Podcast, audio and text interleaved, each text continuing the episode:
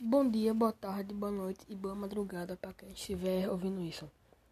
Olha, meu nome é Lucas e, eu falo, e esse é meu primeiro podcast. E eu vou falar sobre uma teoria que eu fiz agora sobre a quarta temporada de Cobra Kai. Eu acho que é assim.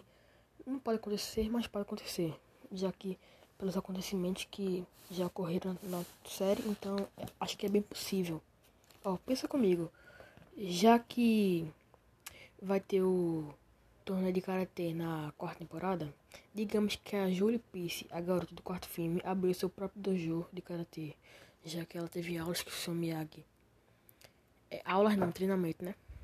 Aí ela quis treinar uns jovens também e se inscreveu no torneio. Aí no final da temporada é, a gente vê ela e isso seria um gancho para a quinta temporada, já que estão trazendo vários personagens da trilogia, da quadrilogia, né? Obrigado.